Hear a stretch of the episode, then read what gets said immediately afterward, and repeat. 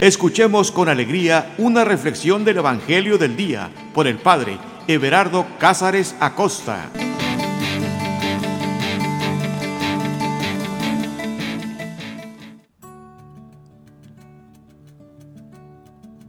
Carta de amor.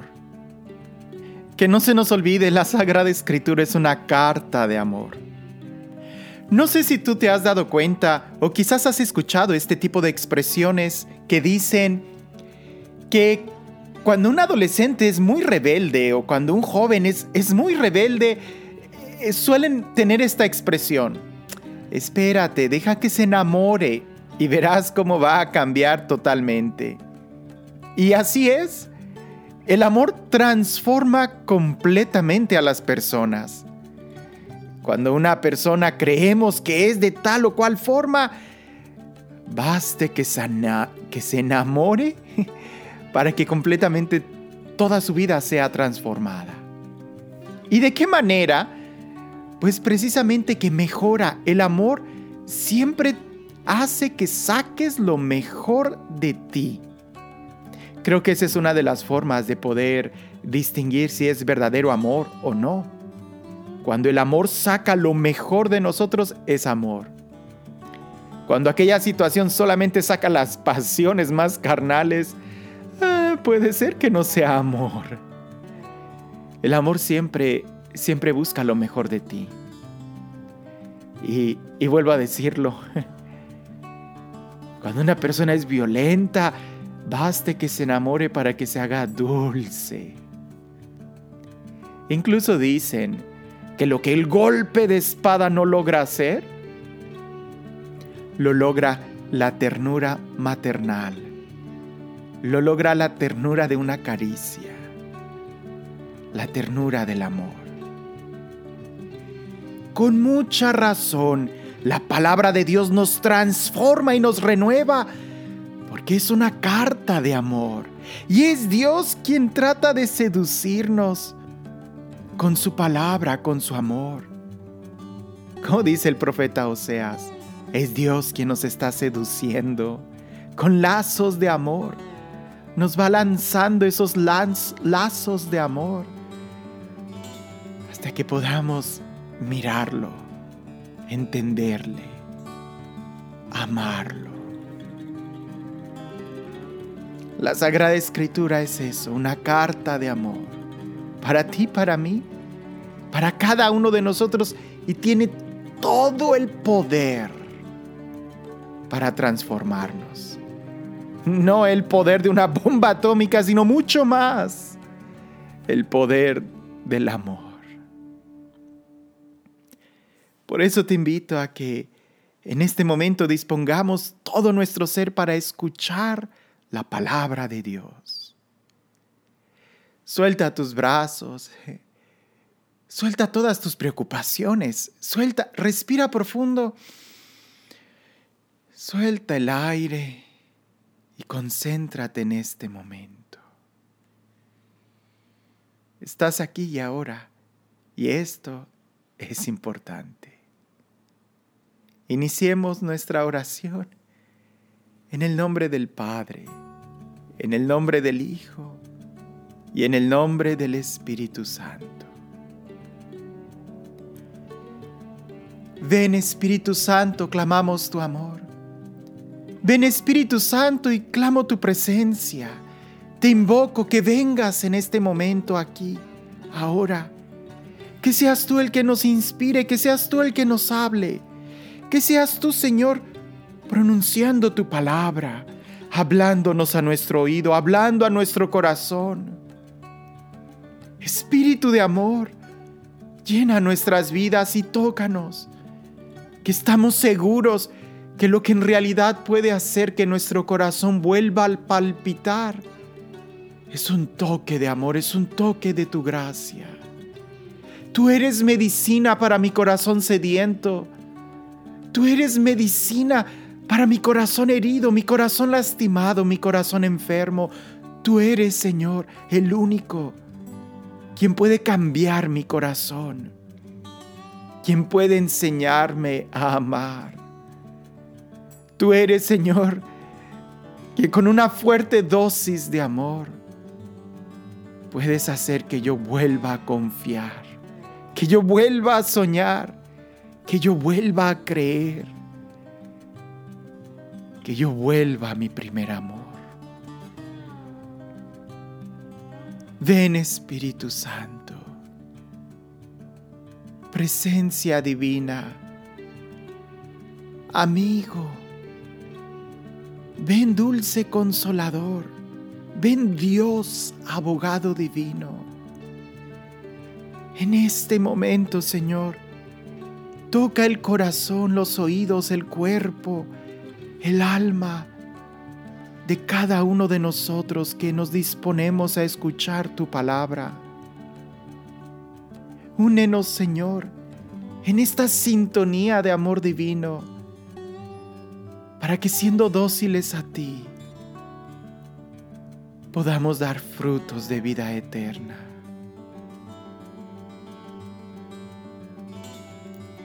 Llénanos de ti, Señor. llénanos de ti. Hoy y siempre, llénanos de ti. Llévanos a tu presencia. Llénanos de ti.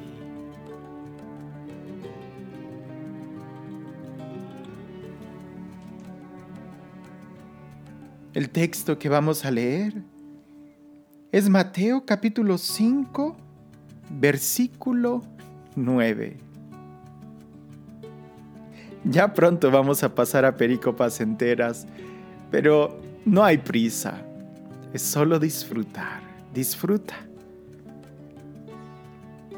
Que a veces una gota de miel se disfruta mucho más que litros y litros y litros de hiel.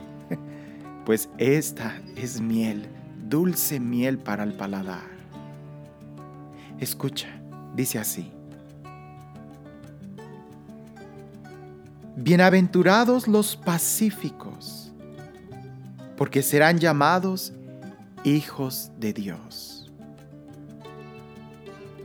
Bienaventurados los pacíficos, porque serán llamados hijos de Dios. Felices los pacíficos, dichosos los pacíficos porque ellos serán llamados hijos de Dios. Bienaventurados aquellos que buscan la paz, porque ellos serán llamados hijos de Dios. Felices los que buscan la paz, porque ellos serán llamados hijos de Dios. Ya sabemos a qué nos referimos. Cuando el Evangelio dice, bienaventurados, felices, dichosos, plenos, una vida llena de bienes para aquellos que buscan la paz. Ah, no son bienes materiales, estos son bienes eternos. Estos son bienes que nadie nos puede robar. alguien que tiene muchos bienes materiales, mm, dudo que tenga mucha paz. Bueno, al menos si pone su confianza en ellos, nunca tendrá paz, porque quien tiene bienes materiales pronto se los pueden quitar. Puede robarlos, puede, puede haber una crisis económica, una devaluación en las finanzas y perdería a ellos, los que ponen su confianza en bienes materiales. No, ellos nunca van a encontrar paz. Pero aquí dice, bienaventurados los que buscan la paz, felices, dichosos, plenos aquellos que buscan la paz. Habría que definir un poco exactamente a qué se refiere por paz, porque ciertamente pudiéramos decir que en un diccionario paz pudiéramos encontrar como tranquilidad, armonía, ausencia de guerra. Eh, a veces pensamos, imagina por un momento la paz. Y luego, luego nos imaginamos en un lago tranquilo, en un bosque, nos imaginamos el silencio de la noche. Creo que eso es un poquito superficial. No, lo es, es muy superficial. Y tampoco creo que sea eso a lo que Jesús se refiere. Incluso hay otra parte en el Evangelio donde Jesús, donde Jesús habla muy fuerte sobre la paz, pero, pero una paz que seguramente la gente pensaba, algo como la paz que ahorita acabamos de describir. Jesús dice, no piensen que he venido a traer la paz, sino la guerra. En la bienaventuranza dice, bienaventurados los que buscan la paz. Y aquí dice, no piensen que he venido a traer la paz, sino la guerra. Y luego otra vez en el Evangelio encontramos que dice, mi paz les doy. Yo no les doy la paz como se las da el mundo. Hay que entender muy bien a qué, a qué nos referimos por paz. Porque podemos quedarnos en un nivel muy equivocado que solamente va a provocar más guerra. O pudiéramos quedarnos en un nivel muy superficial como la paz del silencio, cuando Jesús está hablando de otra paz. Por eso, por eso en algún momento él trata de corregir a sus conciudadanos diciendo, "No, no, no piensen que he venido a traer esa paz." ¿De qué paz hablaban en tiempos de Jerusalén, en tiempos de Jesús? Bueno, Habría que ver que el imperio romano ya tenía dominio sobre Jerusalén y sobre otros muchos pueblos. Y el imperio romano tenía un eslogan, que era un imperio de paz. Pax Roman, el imperio de paz, la paz romana. ¿Y en qué era esa paz romana? Algo muy contrario a la paz del Evangelio. El imperio romano era conocido por, por imponer paz. Es decir, si alguien estaba en contra del César, inmediatamente lo decapitaban, lo mataban, era asesinado. Por eso el imperio romano decía que era un imperio de paz, porque no tenía enemigos. El imperio romano mataba a los enemigos. No, no, no, no. Esa no es la paz a la que se refiere la bienaventuranza. Esa no es la paz que nos hace ser llamados hijos de Dios. Por eso Jesús dice, no piensen que he venido a traer esa paz, sino la guerra. No, no podemos estar en paz matando a nuestros enemigos y tampoco pienses que matar es parte de una guerra. No, no es de la guerra de la que Jesús habla, no tampoco. Parece más bien que la guerra es contra nosotros mismos. Ah, déjame, déjame lo explico más. Ya vimos que no es la Pax romana a golpe de espada. Pero tampoco es una paz como tranquilidad o ausencia de guerra, como ausencia de conflicto, no. Imagina un matrimonio donde la señora siempre le está diciendo a su marido, ah, sí, sí, lo que tú digas, lo que tú digas, está bien, por no tener conflicto aunque en su interior piensa que eso es una locura, pero ella no quiere pelear. Entonces, no, para no tener conflictos, mejor dile que sí. No, eso tampoco es paz, porque ella va a estar sufriendo en su interior. Va a ser como una, eh, una bomba atómica. Eh, tantito que la vayas a testerar, va a explotar. Una olla de presión. No, la paz tampoco puede ser ausencia de conflicto. No. El, pareciese que más bien la paz en ese matrimonio sería que ella le expresara claramente a él sus opiniones, que ella pudiera abrir su corazón. Imagina que por evitar un conflicto, él nunca dijera nada sobre la educación de sus hijos. Y aunque él estuviera en contra de lo que ella está decidiendo sobre la educación de sus hijos, para no tener conflicto, él, no dice nada. No, al contrario, más bien, tendría que provocar ese conflicto de un diálogo, a ese conflicto, a esa guerra. Creo que es a la que Jesús se refiere.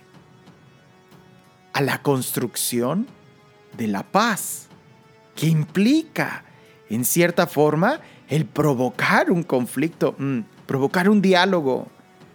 Es que lo contrario a, a, una, a, a, evitar el conflicto es la guerra. Pero evitando el conflicto no llegas a nada. Estás en una guerra silenciosa. En cambio, aquel que, que provoca el conflicto en aras, en miras de buscar la paz, ese la encuentra. También hay otro tipo de paz que es como la paz tranquilidad, ¿no? La del bosque, la del lago, el silencio de la noche. Esa paz ya está ahí. Si tú vas a ese lago, no vas a ser llamado hijo de Dios por estar ahí. Si te la pasas construyendo bosques, tampoco vas a ser llamado hijo de Dios. Es más que una tranquilidad. Pareciese que la paz a la que aquí nos está hablando es una paz interior que lleva a tener unas buenas relaciones. Es una paz interior. ¿Y por qué lo digo así? Porque aquel que evita el conflicto no tiene paz interior. Por eso la genuina paz empieza por el interior y va a dar frutos en buenas relaciones. La paz se construye, pero antes de querer construir afuera la paz, antes de querer construir una paz en relaciones interpersonales, primero tendríamos que construirla en nuestro corazón, en nuestro interior. Para eso creo que hay dos etapas. La primera es la de purificación. Quitar todo aquello que se opone a la paz. Y la segunda etapa sería precisamente la construcción de la paz. No puedes construir algo donde ya hay algo construido. Tienes que demolerlo. Aquí es donde muchos se detienen. Porque cuando quitan todos los conflictos, cuando quitan todo, todo lo que se opone a la paz, piensan que ya lo lograron. No, limpiaste el terreno, pero ahora falta construir la paz. Déjame te lo explico con este ejemplo que, que una vez escuché de alguien y me gustó mucho. Imagina que tú quieres construir, que, tú quieres tener un jardín precioso en tu casa. Pero, bueno, en ese, en ese patio hay mucha hierba, está totalmente abandonado y tú un día te despertaste y dijiste, quiero, quiero tener un jardín bonito. Vas a tener que quitar toda la hierba, arrancar las plantas, la mala hierba, ¿no? Vas a tener que quitar las piedras que estorban para poder entonces sembrar y tener un bonito jardín. Bueno, una persona sería un poquito ciega si solamente quita las hierbas, arranca toda mala hierba, limpia, quita las piedras y se queda contemplando y dice, ay, ya tengo mi jardín precioso. no, claro que no.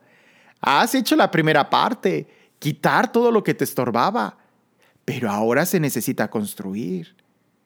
Por eso digo que para construir la paz necesitamos estos dos movimientos. El primero es quitar todo obstáculo de la paz, pero no te quedes ahí, porque después tenemos que construir, tenemos que sembrar, tenemos que cultivar la paz. La paz de la que Jesús se refiere no es una paz de ausencia de movimiento, de ausencia de actividades, de descanso. No, es una paz que involucra un movimiento. Pero ciertamente ese movimiento trae como frutos el descanso, la paz, la tranquilidad. ¿Por dónde empezar? Por nosotros mismos. Pero de tal manera y con tanta eh, realidad, siendo tan realistas con nosotros mismos, que al construir la paz en nuestro interior, esta sea evidente en el exterior. Toma por ejemplo los mártires. Los mártires, los mártires sí que construyeron una paz interior, porque aún en el momento de su martirio no perdieron la paz. Hay tantos testimonios de mártires que encontraron la paz en medio del dolor, del sufrimiento, en medio de en el momento de ser decapitados, se podían cantar. En medio de ser abrazados por el fuego, alababan a Dios. Como aquellos que en medio del fuego eran capaces de alabar a Dios. ¿Por qué? Porque tenían paz interior. Sabían que estaban haciendo lo correcto y que era lo correcto y encontraban la paz. En la persecución cristera en México, tanto mártir que, que murió feliz, con esa paz. Y no podemos ir tan lejos. Piensa también en Jesús. Sí, Jesús tuvo un conflicto muy fuerte en el huerto de los olivos. Ahí fue donde Él arrancó toda la hierba y sembró la paz. Padre, que no se haga mi voluntad. Arrancó la hierba, la voluntad que se pudiera oponer al plan de Dios, pero que se haga tu voluntad. Sembró la paz. Y ahí es donde el Evangelio nos dice que Jesús fue como manso cordero, con paz a cumplir su obra. Por eso la paz empieza por uno mismo y debes de estar consciente de esto, de en verdad querer construir la paz. otra vez, ¿cómo? Purificando, eliminando todo lo opuesto, aunque esto traiga mucho trabajo en tu interior. Hay que eliminar todo, todo aquello que se opone al plan de Dios. A, todo aquello que va en contra de la paz, de tu paz interior. ¿Y, ¿Y, a qué me refiero? Me refiero a arrancar de ti toda hipocresía. En el Evangelio Jesús dice, que, no puede existir un reino dividido contra sí mismo. No puede existir una casa dividida contra sí misma. Tú no puedes estar de pie si tú estás dividido contigo mismo. E, el hipócrita es aquel que, que dice una cosa y hace otra. Aquel que, que brilla en la calle y es obscuridad en su interior. Aquel que, que no es coherente con sus deseos sentimientos, acciones. ¿Eres tú coherente con todo eso? Necesitamos encontrar una armonía y aunque ciertamente esto es continuamente un trabajo, sí tenemos que ser honestos con nosotros mismos y con los demás. tenemos que ser genuinos. Dirá Jesús que tu sí sea sí, que tu no sea no. Es decir, que lo que tú eres, eso seas. Que lo que tú hagas, eso seas. No fingir. Una vez escuché a alguien que dijo, si tú quieres saber qué tan profunda es la espiritualidad de algún miembro de la iglesia, no, no le preguntes al sacerdote. Él tiene una imagen. Él ve a la persona ahí en la iglesia. En la iglesia todo el mundo es bueno. Pregúntale a su esposa. Pregúntale a sus hijos cómo es su mamá. Ellos quizás te puedan dar mejor definición. Vivimos en un mundo donde es tan fácil ser hipócritas. Maquillamos tanto nuestro rostro y se nos olvida cuidar nuestro corazón. Si quieres paz, tienes que tener solamente un rostro. Tienes que ser genuino contigo mismo. Segundo punto es arrancar de ti todo vicio. Y no me refiero solamente al pecado, claro, hay que quitarnos el pecado. Cuando decimos vicios, usualmente siempre pensamos, oh, el alcohol, las drogas. claro, por supuesto, eso hay que quitarlo. Pero aquí me refiero a los vicios que a veces tan disfrazados se quedan arraigados en nuestro corazón y es difícil primero darnos cuenta que lo tenemos y segundo arrancarlo. Me refiero al vicio de la depresión, al vicio del pesimismo, al vicio de la crítica por tomar solamente un ejemplo, el de la depresión. Hay personas que tienen ese vicio de sentirse tristes, de consentir el sentimiento de la tristeza. Y ay, es que yo soy melancólico y me gusta estar así triste. No, así no vas a encontrar paz. Tienes que quitarte de ti todo vicio de, de tristeza, de depresión, porque este va a crecer y va a llegar un momento donde los niveles de depresión ya no los vas a disfrutar, sino que te van a ahogar. Hay gente que está tan acostumbrada a mirar el pasado que ya no ven el presente, mucho menos el futuro. Hay gente que solamente se quedó mirando hacia atrás. Aquella señora que cuando perdió a su esposo en un trágico accidente ya no pudo sonreír más, porque se quedó mirando hacia atrás. Aquella joven de la cual abusaron de ella se quedó mirando hacia atrás. Le costó voltear hacia adelante. Su mirada se quedó clavada en un punto y, ya no mira hacia enfrente. No, tenemos que mirar en el presente, mirar hacia el futuro. Incluso hay personas que cuando cometen una falta grave, ya no ven hacia adelante se quedan ahí lamentándose, como si esa actitud de constante arrepentimiento y remordimiento de conciencia por aquello que hicieron los hace ser más cristianos. No. Sí, hay que arrepentirnos, pedir perdón, hacer penitencia si tú lo quieres, pero también hay que recibir el perdón de Dios.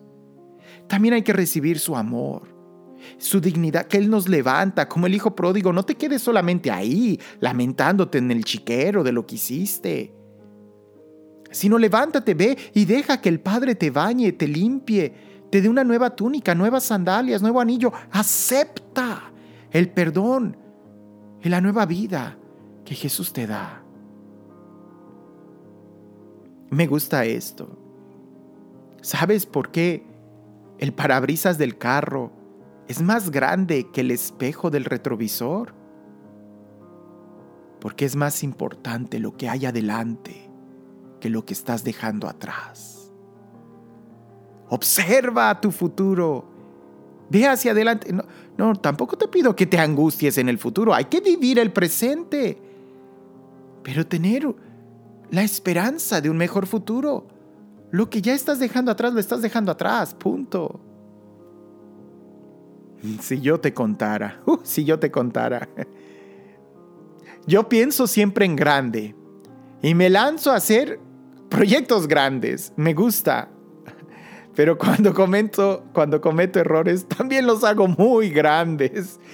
Y si no fuera porque el amor de Dios es mucho más grande que mis errores, yo ya estuviera clavado en el pasado.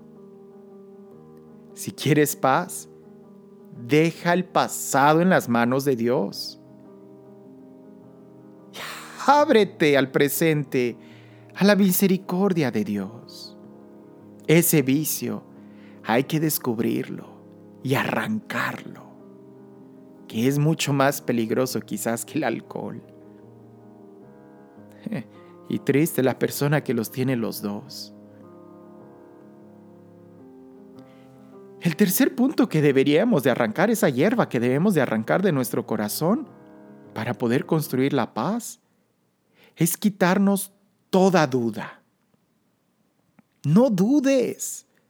No dudes sobre ti, sobre los demás. No dudes de Dios. No podemos ser tibios. Dice el Apocalipsis, porque no fuiste ni frío ni caliente, te he vomitado de mis labios. No podemos ser tibios. Una persona que está dudando es, una persona que sufre. No hay peor angustia que la incertidumbre. No hay peor guerra que la incertidumbre. Una persona que vive en la incertidumbre es una persona que, no, que sufre, que está estresada, que no puede dormir. La duda carcome en el interior. Yo creo que de esto nos da ejemplo los mártires. Los mártires no dudaron. Ellos sí sabían lo que querían. Ellos sí sabían en quién confiaban.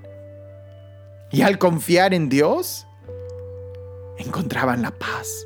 No dudaban, no dudaban. El que duda, dice Santiago, es como la ola del mar, a la que el viento mueve de un lado a otro. Ellos no van a alcanzar nada en Dios. La duda es tanto como servir a dos señores. Vas a quedar mal. Siempre quedas mal con el más importante. Si dudas, vas a quedar mal con la verdad. Arranca de ti toda duda. Hasta este momento podemos entender que antes de construir hay que demoler y limpiar el terreno. La bienaventuranza nos habla de los que buscan la paz, los pacificadores como un verbo. Aquellos que buscan la paz, aquellos que crean paz, que hacen la paz. Y todavía más pudiéramos decir. Porque ya limpiamos el terreno, ahora hay que construir la paz. En una palabra sencilla, la paz es Jesús. Hay que buscarlo a Él en nuestra vida. Y así como cuando renovamos nuestras promesas bautismales, no solamente renunciamos al mal, sino que profesamos fe, aceptamos a Jesús. En este segundo momento, de sembrar en nuestro jardín, hay que buscarlo a Él. Sus mandamientos, su palabra, alimentarnos de Él, hacer oración. E, estas actividades van a echar raíces y van a dar frutos si fuimos capaces de limpiar nuestro terreno. Y todavía nos falta algo de esta bienaventuranza. Espero no se te haya olvidado. Las bienaventuranzas tienen tres partes, ¿no? Primero, felices, la introducción. La segunda parte es como la acción, la, pudiéramos decir, el adjetivo de la persona. En esta bienaventuranza el adjetivo de la persona es los pacificadores, los que buscan la paz. ¿Y cuál es la tercera parte? Que son llamados hijos de Dios. Son llamados hijos de Dios. En el Evangelio de San Juan dice que aquellos que creen en Jesús, aquellos que lo reciben, se hacen capaces de ser hijos de Dios. ¿Te imaginas qué elogio tan más grande el que alguien te pueda decir, tú eres hijo de Dios, tú te pareces a Él.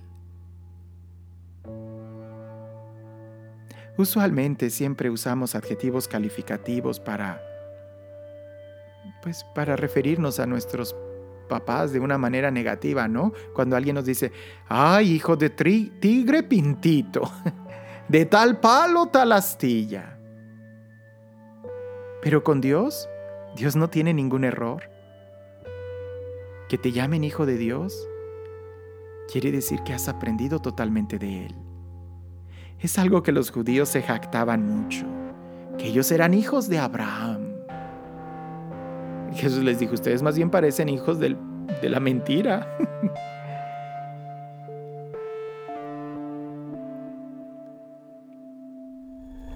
Yo no crecí con mi papá. No sé lo que es que alguien te diga, te pareces a tu papá. Pero sí me llena de mucho sentimiento el pensar que puedo ser hijo de Dios y que mi Padre sea Él y que se me pueda llamar hijo de mi Padre, de mi Padre celestial, wow, ese sería el elogio más grande que alguien me pudiera hacer. E, ese sería, no lo sé, el piropo más grande, el poder llegar a ser como mi Padre Celestial. Cuando yo era chiquito, muy, muy pequeño, recuerdo que me gustaba ponerme los zapatos de mi papá y me quedaban muy grandes. Caminaba como pato porque los zapatos, yo nadaba en esos zapatos. Y yo quería ser como mi papá. Por azares del destino, eh, el destino me lo arrebató. Ya no, lo, no crecí con él. Y entonces ya no supe más qué era poner mis pies sobre los zapatos de mi papá. Ya no los tenía. El día de hoy sigo pensando que quizás mi papá tenga zapatos más grandes que yo. Muy posiblemente no. Pero pensar en este momento que yo pudiera usar los zapatos de mi Padre Dios y de querer ser como Él. Que en la calle me digan, ah, tú eres hijo de, de Dios.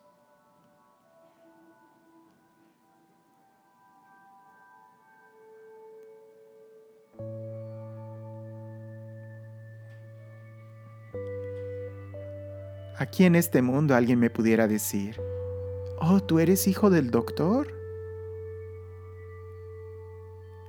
Bueno, no crecí con mi papá. Les diría, pues sí, sí, soy hijo biológico de él. Pero no puedo imaginar si alguien me dice, tú eres hijo de Dios, eres como Él. ¿Cómo puedo llenar esos zapatos de mi Padre Celestial? ¿Cómo puedo parecerme a Él? Buscando la paz, buscando la paz. No solamente en mi interior, no solamente como algo romántico, sencillo, sino que sea genuina. Genuina. Porque en la paz es donde crece la virtud. Y esta se templa afuera de mi piel, en mi diario vivir. Estoy consciente que este mundo necesita constructores de paz, negociadores de paz, pero esa paz siempre será superficial si no brota de una paz interior, de un profundo encuentro con Dios. Bienaventurados los que buscan la paz, porque ellos serán llamados hijos de Dios.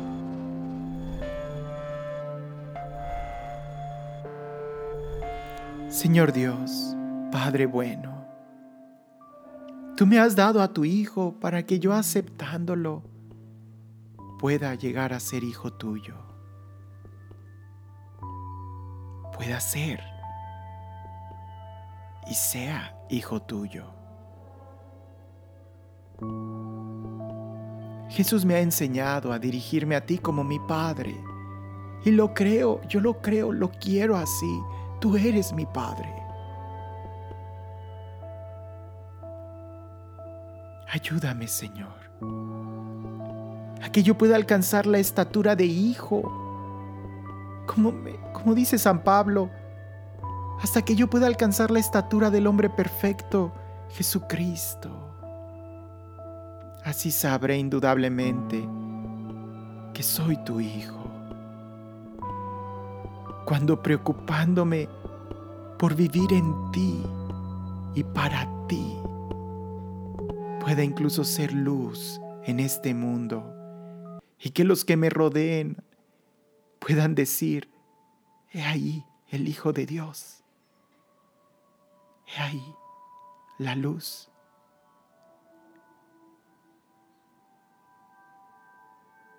Bienaventurado aquel.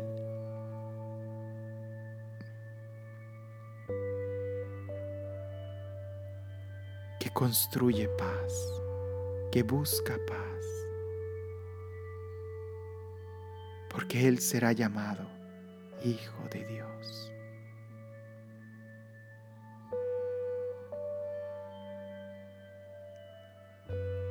El Señor esté con ustedes.